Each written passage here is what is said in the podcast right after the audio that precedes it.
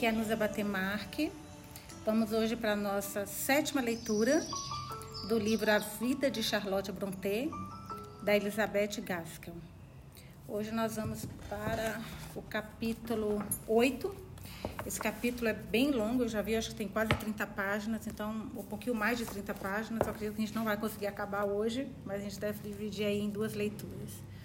Então, capítulo 8, na página 96. No dia 29 de julho de 1835, Charlotte, agora com pouco mais de 19 anos de idade, tornou-se uma das professoras de Miss Wooler. Emily era para ter sido sua aluna, porém ela ficou literalmente doente de saudade de casa e não conseguiu fazer nada. Sendo assim, e não conseguia fazer nada. Sendo assim, depois de passar apenas três meses em Roehead, retornou para o presbitério e suas amadas charnecas. Miss Brontë deu os seguintes motivos para a saída de Emily, fazendo com que sua irmã mais nova entrasse em seu lugar no estabelecimento de Miss Wheeler. Wheeler. Abre aspas. Minha irmã Emily amava as charnecas. Para ela, flores mais belas do que rosas floresciam até mesmo nos lugares mais obscuros do ursal. E de repente, a depressão em uma encosta lívida se tornava um Éden em sua mente. Ela viu deleite na solidão sombria, assim como a adorada liberdade. Emily vivia e respirava liberdade. Sem isso, ela pereceria. A mudança de casa para uma escola e de seu modo de vida silencioso, solitário e sem restrições para uma rotina disciplinada, embora sob uma tutela amável, tudo isso fez com que ela não conseguisse suportar a nova vida. Sua natureza se provou ser mais forte do que sua coragem. Toda manhã, quando acordava, a visão do seu lar e das charnecas acometia sua mente, obscurecendo e entristecendo o dia que estava por vir. Somente eu sabia o que o afligia, e eu sabia muito bem.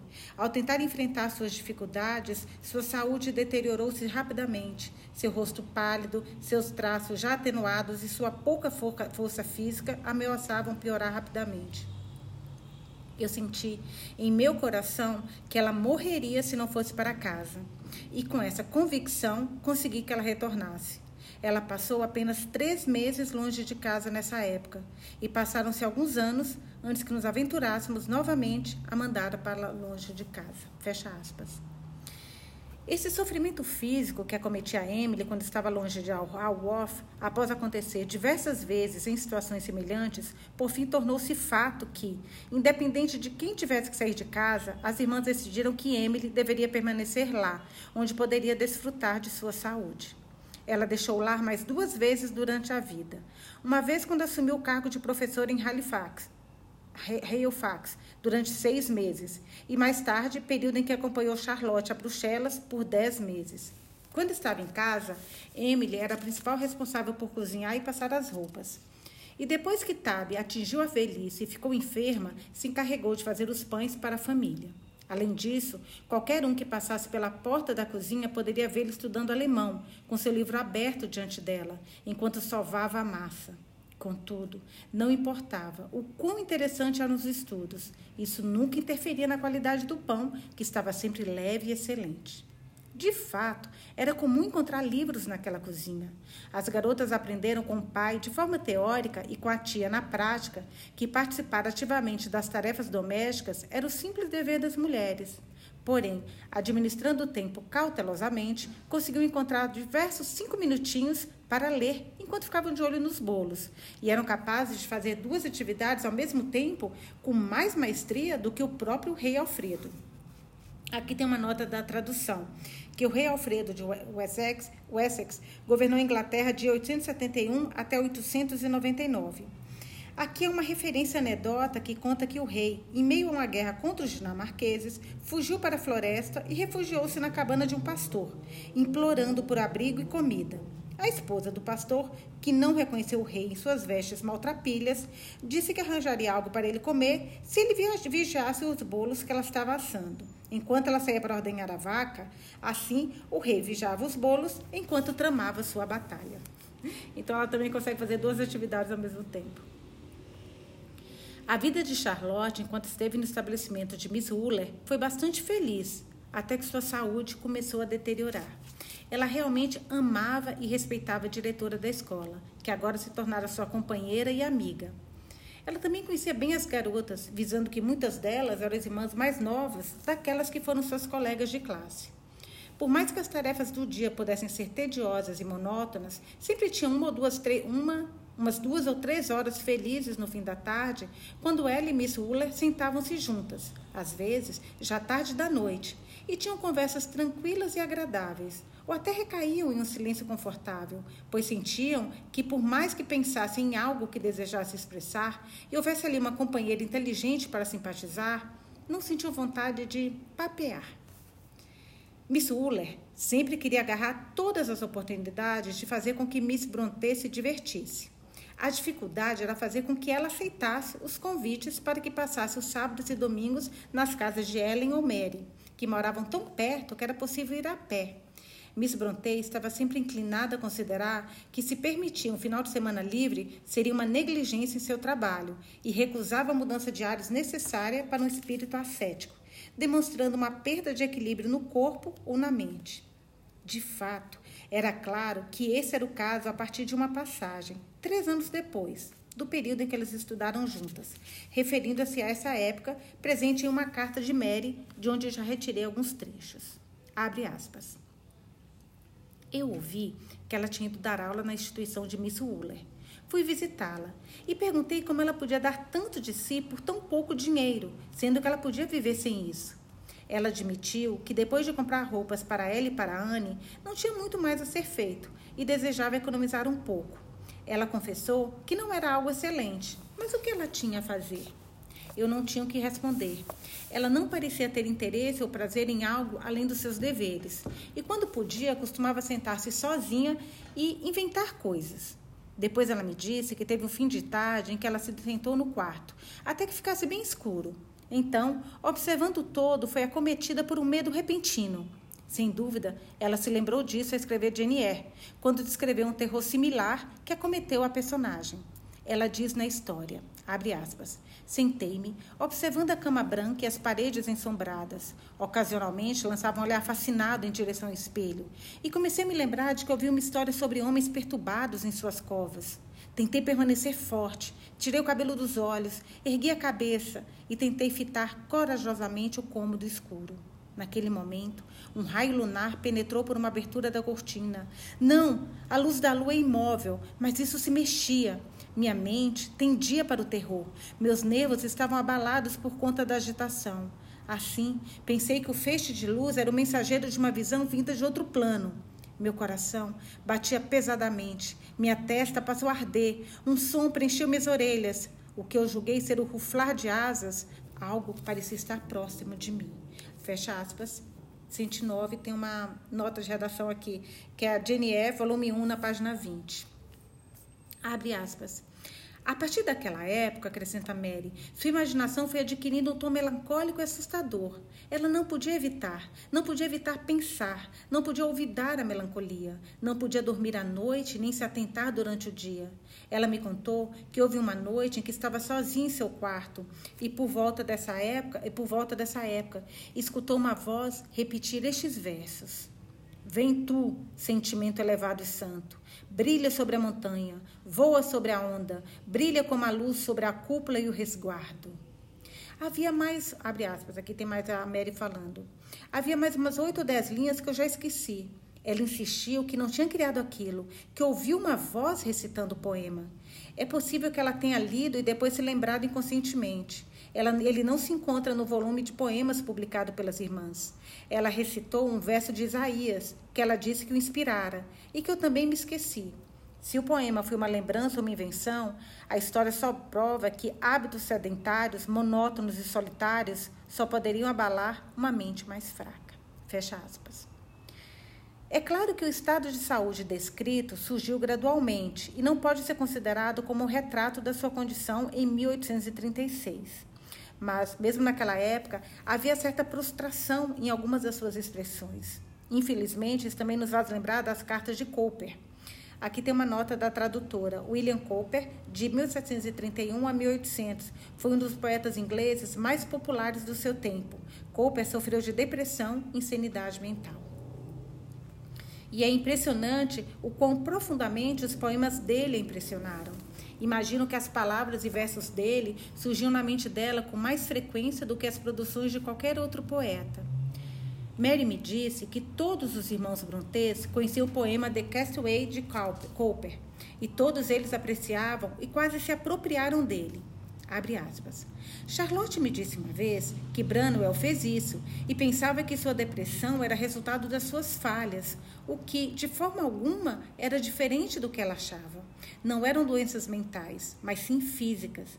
Ela sabia muito bem disso e se perguntava que diferença fazia, sendo que o sentimento estava lá do mesmo jeito e não desaparecia ao saber de sua causa.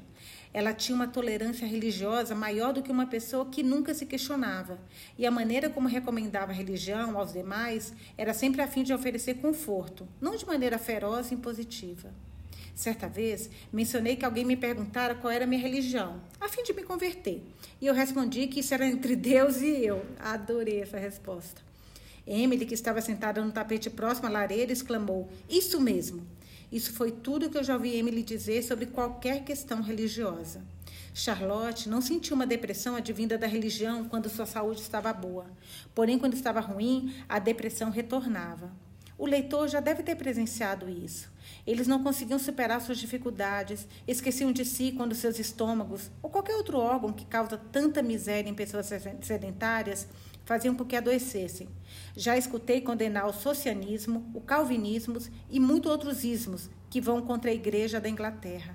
Eu costumava me perguntar se ela concordava com essas ideologias no fim das contas. Fecha aspas. Abre aspas. 10 de maio de 1836. Fiquei espantada com o bilhete que me enviou junto ao guarda-chuva. Você demonstrou um nível de interesse em mim que eu não tinha o direito de esperar de ninguém. Não serei hipócrita. Não responderei suas perguntas gentis e amigáveis do jeito que espera que eu responda. Não se engane em pensar que há bondade dentro de mim. Meu bem, se eu fosse como você, eu estaria a caminho dos céus, embora o meu preconceito e os meus erros pudessem ocasionalmente enevoar a visão gloriosa diante de mim. Porém, eu não sou como você. Se soubesse o que penso, os sonhos que me deixam absorta e a imaginação fértil que me consome de tempos em tempos e me faz sentir que a sociedade é insípida, ouso dizer que teria pena de mim e que me desprezaria. No entanto, conheço os tesouros bíblicos, eu os amo e adoro. Eu posso ver a fonte da juventude com toda a sua clareza e resplandecência. Mas quando me abaixo para beber um gole, suas águas puras fogem dos meus lábios como se eu fosse tântalo. Aqui tem uma nota da tradução, que na mitologia grega, por ofender os deuses, Tântalo foi sentenciado a não poder saciar sua fome e sede, meu Deus, em um vale abundante em vegetação e água, visto que ao aproximar-se da água, essa escoava. Nossa, que punição. Seus convites são frequentes e gentis em demasia. Você me deixa intrigada. Sequer sei como recusar. E, aí, e é ainda mais embaraçoso aceitar. De qualquer forma, não posso essa semana, pois estamos no meio da semana de provas. Aqui tem uma nota da tradução, que é denominada repetitions, repetições. Eram provas que constituíam em memorizar e recitar o conteúdo. Eu estava ouvindo a quinta parte do conteúdo quando seu bilhete chegou. No entanto, Miss Uller disse que devo visitar Mary na próxima sexta-feira, como me prometera no dia de Pentecostes. E no domingo de manhã irei me juntar a você na igreja, se lhe for conveniente, e ficarei até a segunda. Aí está uma proposta simples. Miss Uller me convenceu. Ela diz que o caráter dela está em jogo. Em jogo. Fecha aspas a boa e gentil Miss Uller. Independentemente das tarefas monótonas e penosas que Charlotte deveria performar na instituição, ela sempre tinha uma amiga genial e atenciosa que cuidava dela, incentivando a se divertir sempre que pudesse. E em meados do verão de 1836, sua amiga Ellen foi junto a ela para passar algum tempo em Haworth. Aqui sucede uma série de cartas que não foram datadas, mas que pertencem ao final daquele ano, de 1836. Novamente, pensamos na melancolia de Cowper. Abre aspas. Minha querida, querida Ellen, estou tremendo de empolgação neste momento depois de ler o seu bilhete. Ele é algo que eu nunca recebi antes, uma demonstração desenfreada de um coração caloroso, gentil e generoso. Agradeço-lhe imensamente por essa gentileza. Não irei mais evitar responder suas perguntas. Eu realmente desejo ser melhor do que sou. Às vezes, oro fervorosamente para que assim seja. Eu recebo pontadas da consciência, visitas do remorso, vislumbres da alegria de coisas inexplicáveis que antes eu desconhecia. Pode ser que tudo desapareça e eu seja deixada no escuro, mas imploro ao misericordioso Redentor que, se essa for a madrugada, que o sol ainda nasça. Não me interprete mal, não pense que sou boa, eu apenas desejo ser. Apenas detesto a minha antiga petulância e presteza. Ah, não sou melhor do que já fui. Estou naquele estado de melancolia e incerteza de que, neste momento, eu passaria diretamente para a velhice e pularia todos os divertimentos da juventude. Eu poderia me sentar à beira da cova, se ao menos assim eu tivesse a certeza de que iria me reconciliar com Deus e encontraria redenção por seu filho. Eu nunca fui exatamente desatenta quanto a esses assuntos, porém sempre tive uma visão turva e repulsiva a respeito. E agora, se possível, a névoa que parece deixar tal visão turva parece ficar mais densa, e uma prostração ainda maior parece apoderar-se de mim.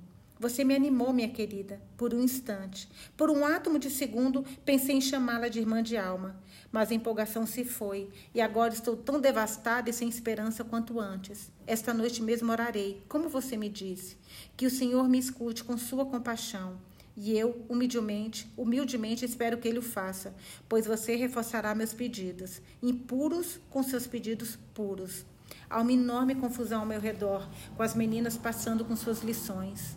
Se você me ama, venha, venha, venha na sexta-feira. Eu esperarei por você. Se me decepcionar, chorarei. Eu queria que você pudesse ter visto o deleite que senti quando vi, através da janela, enquanto ele passava para deixar o seu pacote. Fecha aspas.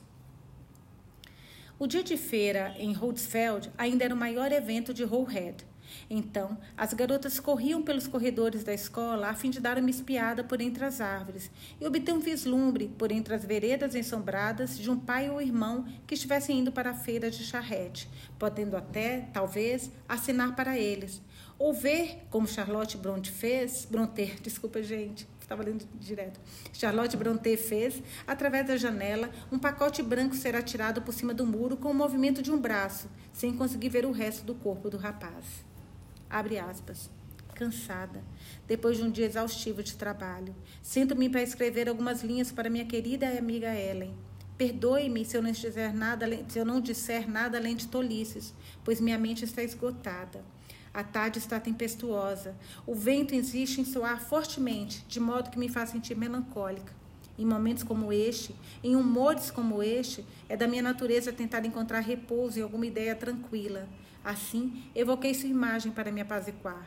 Aí está sua imagem, sentada ereta em seu vestido negro, echarpe branca e o rosto pálido, pálido como mármore, exatamente como você na vida real. Queria que você pudesse falar comigo. Se tivermos de nos separar, se nosso destino for vivermos longe uma da outra e nunca mais nos vermos novamente, na velhice conjurarei memória da juventude e irei lembrar-me com prazer melancólico da minha amiga. Tenho algumas qualidades que me tornam miserável, alguns sentimentos dos quais você não partilha e que pessoas, pouquíssimas pessoas no mundo conseguem compreender. Eu não me orgulho de tais peculiaridades. Eu luto para escondê-las o máximo que posso, porém às vezes elas se revelam em minha explosão. Então aqueles que presenciaram a explosão passam a me desprezar, e eu me odeio por isso depois. Acabei de receber a sua carta. E o que veio junto? Eu não sei dizer o que induziria você e suas irmãs a perderem tempo e gentileza com alguém como eu. Fico muito agradecida. Espero que diga isso a elas.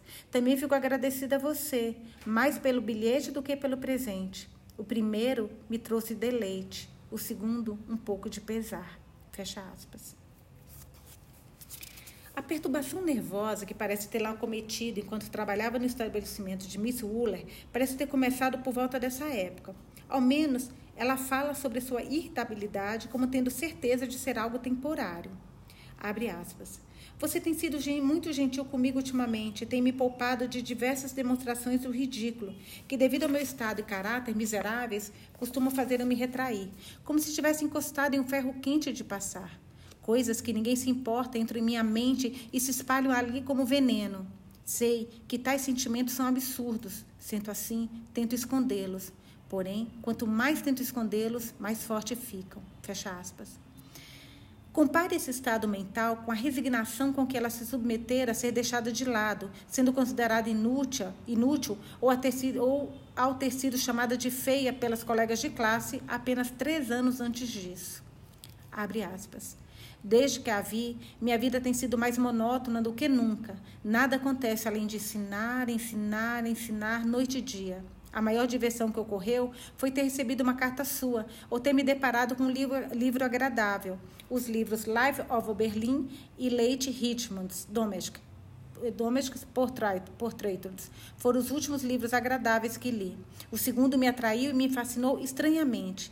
Pegue o emprestado, ou roube-o logo, e leia Memoir of Wilberforce, um tipo de relato de uma breve vida monótona eu jamais me esquecerei. É lindo, não pela linguagem, não pelos incidentes e pelos detalhes, mas por causa da narrativa simples que relata a vida de um jovem talentoso e sincero. Fecha aspas. Por volta dessa época, Miss Wooler mudou sua escola de ambiente, arejado de Roehead para Dillsborough Moor, apenas 3 ou 4 quilômetros dali. O novo estabelecimento era localizado em um terreno mais baixo e o ar era menos estimulante para alguém que cresceu ao redor das colinas de Haworth. Emily havia assumido o cargo de professora em uma escola de Halifax, Halifax onde tinha quase 40 alunas. Abre aspas. Eu recebi uma carta dela desde que partiu. Fecha aspas. Escreveu Charlotte em 2 de outubro de 1836. Abre aspas. Nela há um terrível relato de suas incumbências. O trabalho é árduo, das seis da manhã até as onze da noite, tendo apenas meia hora de lazer nesse meio tempo. Isso é escravidão. Temo que ela jamais suportará isso. Fecha aspas.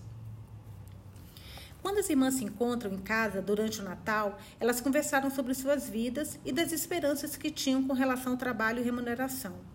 Elas sentiam que, era sentiam que era dever delas aliviar das costas do pai o peso de sustentá-las. Se não aliviasse o peso de sustentar as três, ao menos de sustentar uma ou duas. E, naturalmente, um destino incumbiu às mais velhas o dever de encontrar uma ocupação que tornasse aquilo possível.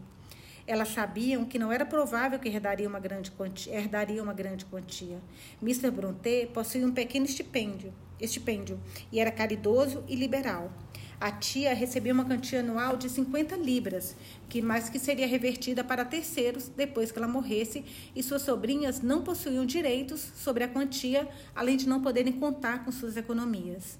O que elas poderiam fazer? Charlotte e Emily tentaram dar aula, ao que parecia sem muito sucesso. Charlotte, ao menos, tinha a felicidade de ter a chefe como amiga e de estar cercada por pessoas que a conheciam e a amavam. Entretanto, seu salário era tão baixo que era impossível economizar qualquer coisa, mas o seu nível educacional não lhe permitia receber muito mais do que isso, muito mais por isso. Ademais, sua vida sedentária e monótona estava consumindo sua saúde e seu ânimo. E por conta da necessidade, ela jamais admitiria isso nem para si mesma. Porém, Emily, com seu espírito livre e selvagem, que nunca estava bem ou feliz longe das charnecas, em volta do seu lar, que odiava estranhos, detestava viver entre eles, e não somente viver, mas trabalhar a serviço deles, algo que Charlotte poderia ter suportado pacientemente para si mesmo, mas não para a irmã, ainda assim, o que fazer? Certa vez, ela teve esperança de se tornar uma artista, ganhando a vida dessa forma. Porém, seus olhos fraquejaram enquanto se empregava do trabalho minucioso e inútil em suas mãos. Era um costume daquela casa que as três costurassem até as nove horas, até as horas da noite. Dada a hora, Miss Brownwell geralmente ia para a cama, e os trabalhos de suas sobrinhas eram considerados concluídos naquele dia. Elas guardavam seus objetos de costura e começavam a caminhar de um lado para o outro, frequentemente para economizar com as velas apagadas. Suas figuras surgiam próximas à luz que emanava da lareira. Depois se fundiam na escuridão. Nessas ocasiões, elas conversavam sobre seus problemas, planejavam o futuro e consultavam os planos uma das outras. Depois de anos, chegara a hora de discutirem os enredos de suas histórias. E novamente, aquela foi a vez da irmã, que viveu mais que as outras caminhar sozinha, um hábito antigo pelo cômodo desolado, pensando tristemente nos dias que não voltariam mais. Entretanto, o Natal de 1836 não se passou sem esperanças e sonhos. Elas já haviam cansado suas mãos há muito tempo em suas revistinhas, já haviam inventado coisas para todo sempre. Diferentemente, tentaram escrever poesias e tinham uma confiança modesta de que tinham alcançado certo sucesso. Mas elas sabiam que podiam estar enganando, que o julgamento das irmãs poderia ser parcial demais. Então, Charlotte, a mais velha, resolveu escrever para Solter. Aqui está falando que é Robert Solter, de 1774 a 1844, 43, foi um historiador, escritor e poeta britânico da escola de romantismo. Nota da editora. Acredito, por conta de uma frase em uma carta que será colocada aqui depois, que ela também consultou Coleridge, que é a autora se refere a Samuel Taylor Coleridge, que nasceu em 1772 e morreu em 1834, que foi um poeta e crítico inglês. Entretanto, Coleridge faleceu em 1834 e Gaskell fala do ano de 1836. Há uma lacuna de tempo aqui, ou erro nas datas das cartas de Brontë. Muito provavelmente, embora citado neste momento por Gaskell, Charlotte escrevera Coleridge vários anos antes dela escrever para Sophie.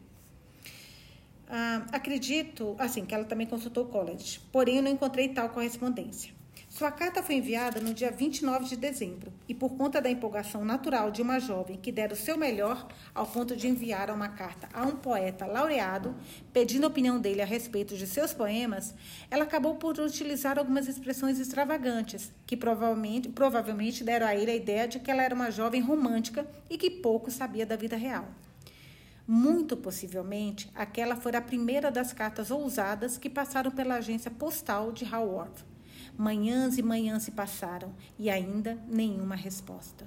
As irmãs tinham que partir e Emily deveria retornar aos seus deveres terríveis, sem sequer saber se a carta de Charlotte chegara ao seu destino.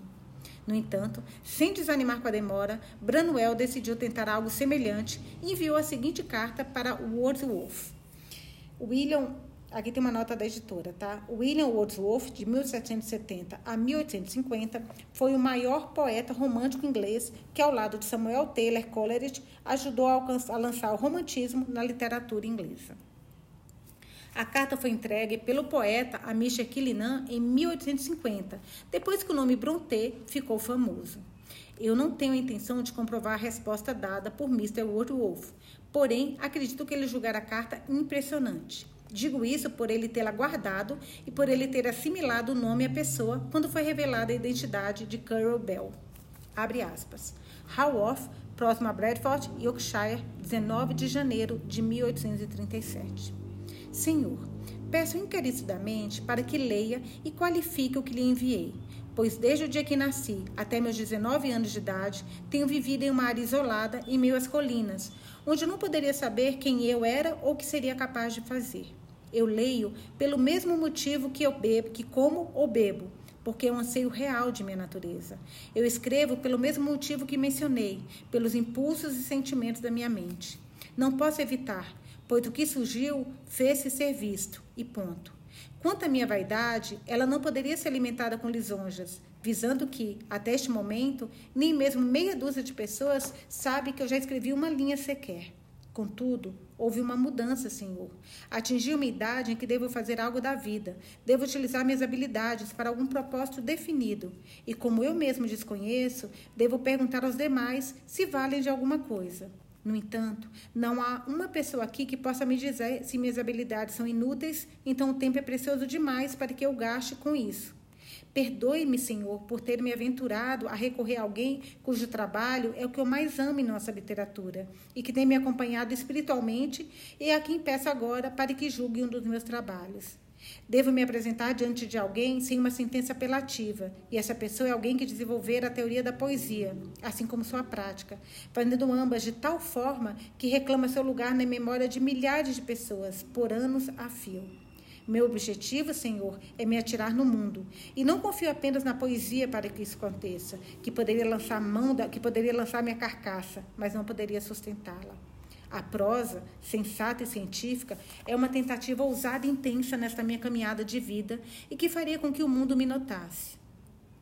Entretanto, a poesia resplandeceria e coroaria, coroaria meu nome gloriosamente. Mas nada disso poderá acontecer sem os meios, os quais eu disse não possuir, e devo lutar para obtê-los de todas as maneiras possíveis. Certamente, nos dias de hoje, quando não existe um poeta que vale um centavo, os caminhos devem se abrir, caso ache um homem melhor para passar. O que lhe enviei é a cena preliminar de um assunto muito mais extenso, em que eu tenho tentado desenvolver minha forte passionalidade e princípios fracos, em conflito com uma imaginação fértil e sentimentos intensos. Até que, enquanto a juventude se endurece com a idade, as ações perversas e divertimento passageiros terminam em uma miséria psicológica e a ruína da carne. Agora, enviar-lhe tudo isso seria abusar de sua paciência. O que o senhor lerá não passa de uma descrição da mente fértil de uma criança. Mas leia, como se estivesse segurando a luz para alguém que está na escuridão absoluta. Caraca, gente, o cara tem a manha de escrever muito bem. Meu Deus, que capacidade. É, que está na escuridão absoluta, como o Senhor valoriza o seu próprio bom coração. E responda-me, nem que seja uma só palavra, dizendo se devo ou não continuar a escrever. Perdoe minha passionalidade indevida, pois não consigo ter sentimentos plácidos a respeito deste assunto. E acredite em mim, Senhor, com todo o respeito. Seu humilde servo, P.B. Brontë. Fecha aspas. A poesia que for anexada não me parece de forma nenhuma semelhante ao resto da carta. Porém, como cada pessoa gosta de julgar por si só, copiei as seis primeiras estrofes, mais ou menos um terço de todo, e que certamente não é ruim. Agora está em itálico porque ela vai ler o, o poema que ele mandou, tá? Começando. Então, onde ele reina na glória resplandecente, sobre os céus estrelados da noite, entre seu paraíso luzente. Ah, por que não poderia ser eu? Acordada na manhã de Natal, frequentemente, em uma noite, em uma insônia noite, pensamentos estranhos despertavam em minha mente como ele, por mim, veio a morrer. E deitado em minha cama frequentemente, desperto em estado chorante, de sonhos onde eu ouvia morrer. Próxima à árvore do maldizer. E com frequência minha mãe dizia, eu com a cabeça em seu colo. Ela temia que eu não fora feito para isso, mas sim para a eternidade. Então posso recitar meus títulos para as mansões dos céus e dar adeus aos meus medos e limpar os olhos lacrimosos. Deitar-me-ei nessa pedra de mármore e ignorarei o mundo lá fora para ver sobre o trono de ébano a lua em toda a sua glória. Fim do, do poema. Logo depois que Charlotte retornou a Dillsborough Moor, ficou angustiada com a notícia de que sua amiga Ellen passaria um bom tempo fora. Abre aspas. 20 de fevereiro. O que farei sem você? Quanto tempo passaremos separadas? Por que seremos privadas da companhia uma da outra? Esta, eu, gente, não sei se eu estou enganada, e pode ser que eu esteja engan totalmente enganada, mas parece quase que um amor é, carnal, sabe? Ela sempre chama de amiga, amiga, amiga, mas ela dá algumas coisas, não sei se eu estou muito viajando aqui, confundindo tudo, mas parece um sentimento de um amor profundo, que pode ser só um amor de amiga, mas não sei, eu fiquei com essa impressão. Depois eu queria que vocês me falassem o que vocês acharam. Bom, voltando. Por que seremos privadas da companhia uma da outra? Ou pode ser só carência também, né? Pode ser. Esta é uma fatalidade terrível. Eu queria estar com você, pois me parece que dois ou três dias ou semanas na sua companhia poderiam me fazer gostar ainda mais dos sentimentos que venho aprendendo a apreciar. Primeiro, você me aponta o caminho por onde tenho tentado seguir debilmente. E agora, não posso ter você ao meu lado. Tenho que prosseguir tristemente sozinha. Por que temos que nos separar? Certamente deve ser porque estamos correndo risco de nos amar demais, em perder o Criador de vista ao idolatrar sua criatura. A princípio, eu sequer conseguia dizer que seja feita a vossa vontade, sem me sentir uma rebelde, mas eu sabia que era errado me sentir assim.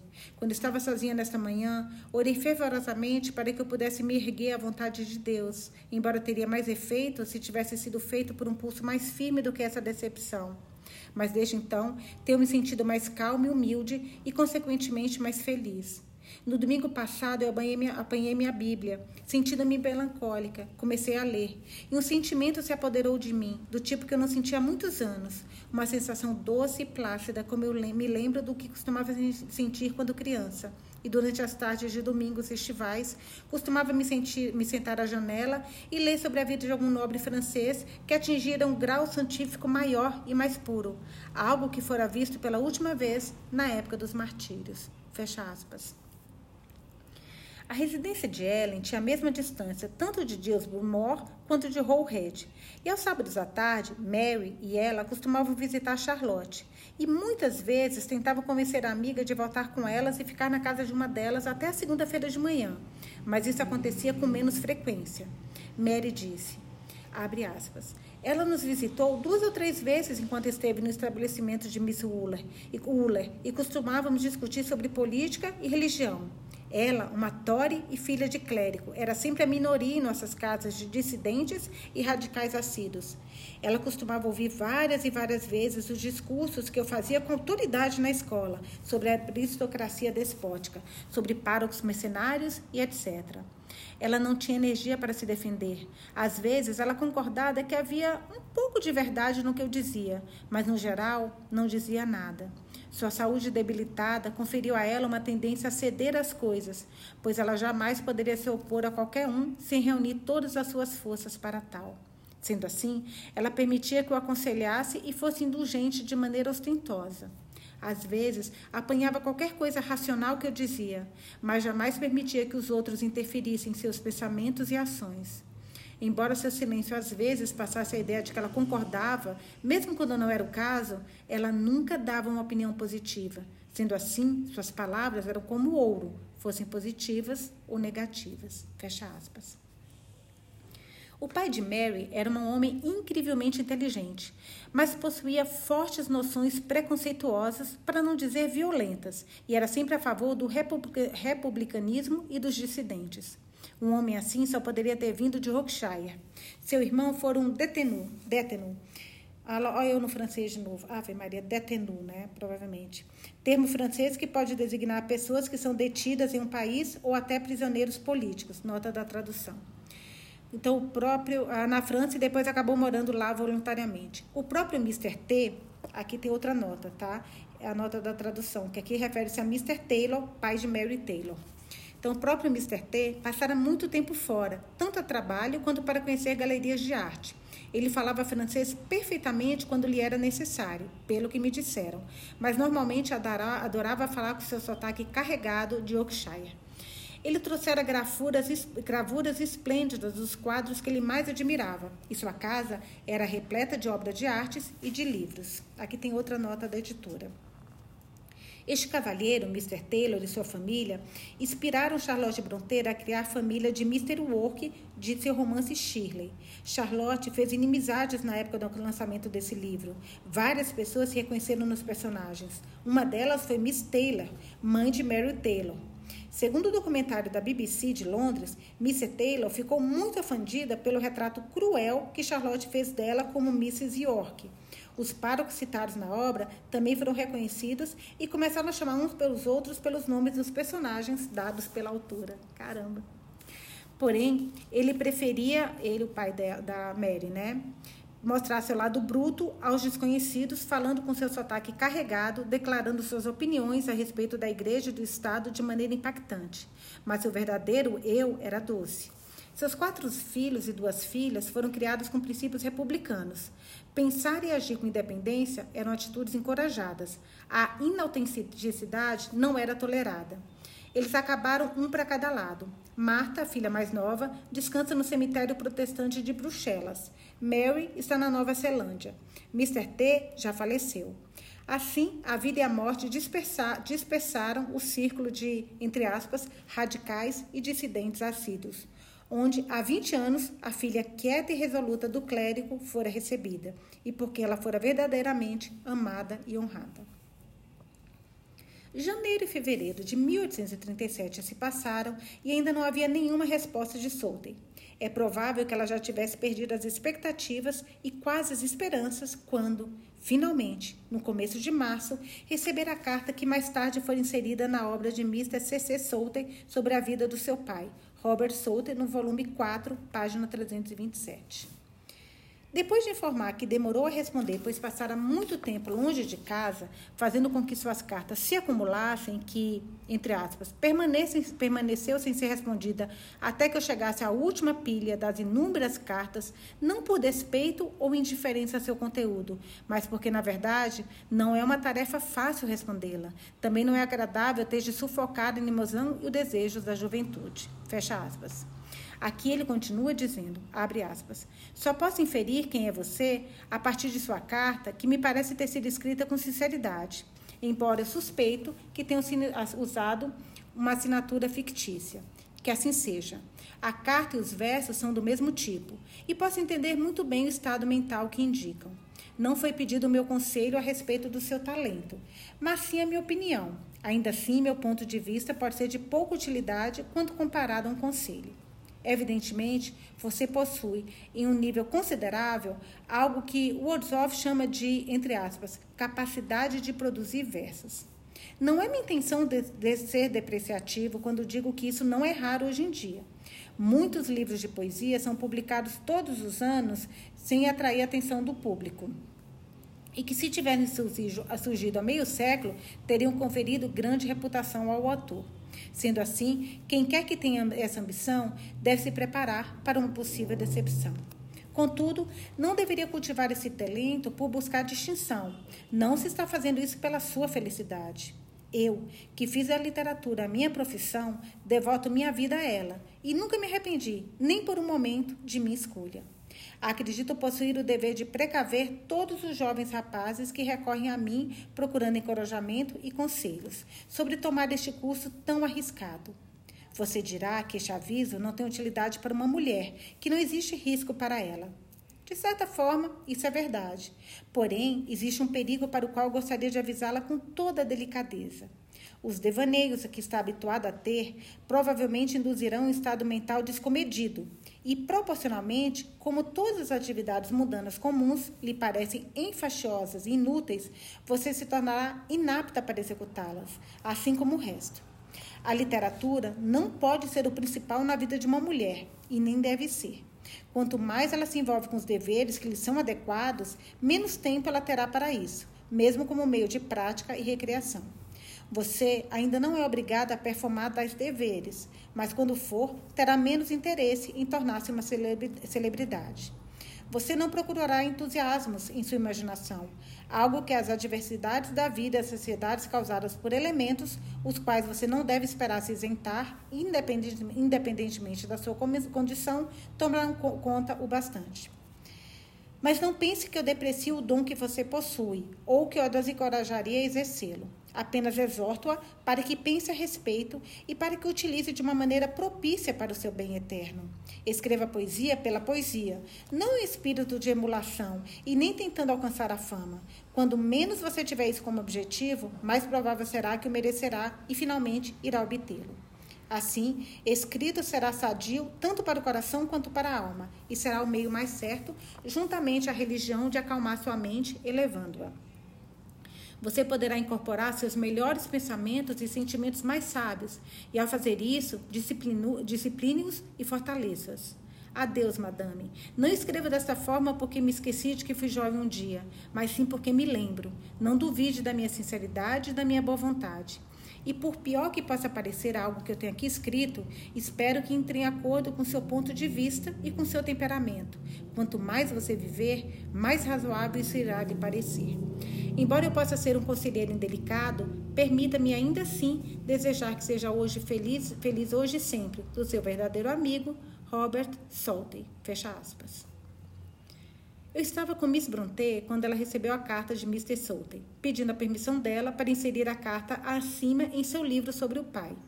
Ela me disse: A carta de Mr. Robert Soltey foi gentil e admirável, um tanto severa, mas me fez bem.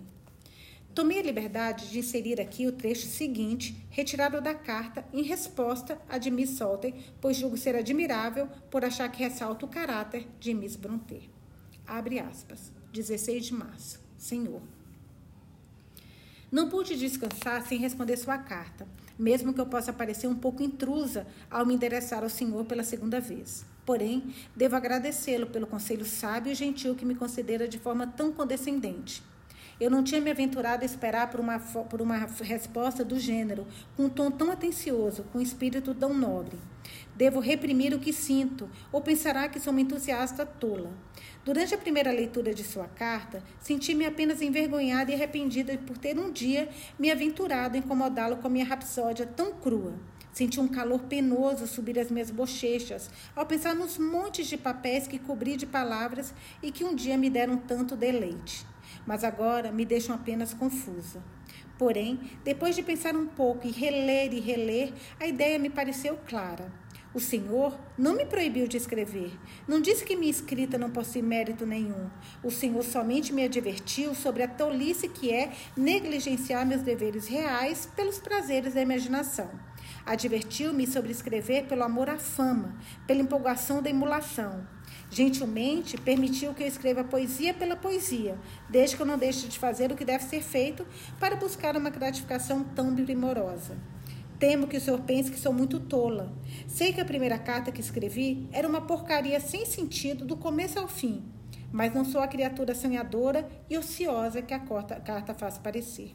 Meu pai é um clérigo que possui uma renda baixa, porém nobre, e eu sou a sua filha mais velha. Ele gastou o máximo que podia com a minha educação, sem ser injusto com os demais filhos. Sendo assim, quando saí da escola, pensei ser o meu dever me tornar uma professora. Quanto a isso, já tenho bastante para ocupar minha mente o dia todo, assim como minhas mãos, de modo que não me resta muito tempo para devanear. Confesso que penso muito durante a noite, mas não incomodo ninguém com os meus pensamentos. Evito ao máximo demonstrar preocupação e excentricidade, algo que levaria aqueles que vivem comigo a suspeitarem da natureza da minha busca. Seguindo o conselho do meu pai, que desde a minha infância tem me aconselhado no mesmo tom sábio e amistoso da sua carta, tenho tentado performar atentamente os deveres que uma mulher deve cumprir. E não só isso, mas também tenho tentado adquirir um verdadeiro interesse nisso. Eu nem sempre consigo, pois às vezes, quando estou ensinando ou costurando, preferiria ler ou escrever, mas tento me conter. E a aprovação do meu pai sempre me recompensou pela minha privação. Mais uma vez, Permita-me agradecê-lo com muita sinceridade. Garanto que nunca terei ambição de escrever meu, de ver meu nome em um jornal. E se o sentimento surgir, darei uma olhada em sua carta e irei reprimi-lo. É honro bastante para mim ter escrito ao Senhor e ainda ter recebido uma resposta. Aquela carta foi consagrada. Ninguém além do meu pai e dos meus irmãos jamais haverá. Novamente, eu lhe agradeço. Acredito que esse incidente não tornará a acontecer. Se eu viver até a velhice, pensarei, pensarei nisso como um sonho vívido.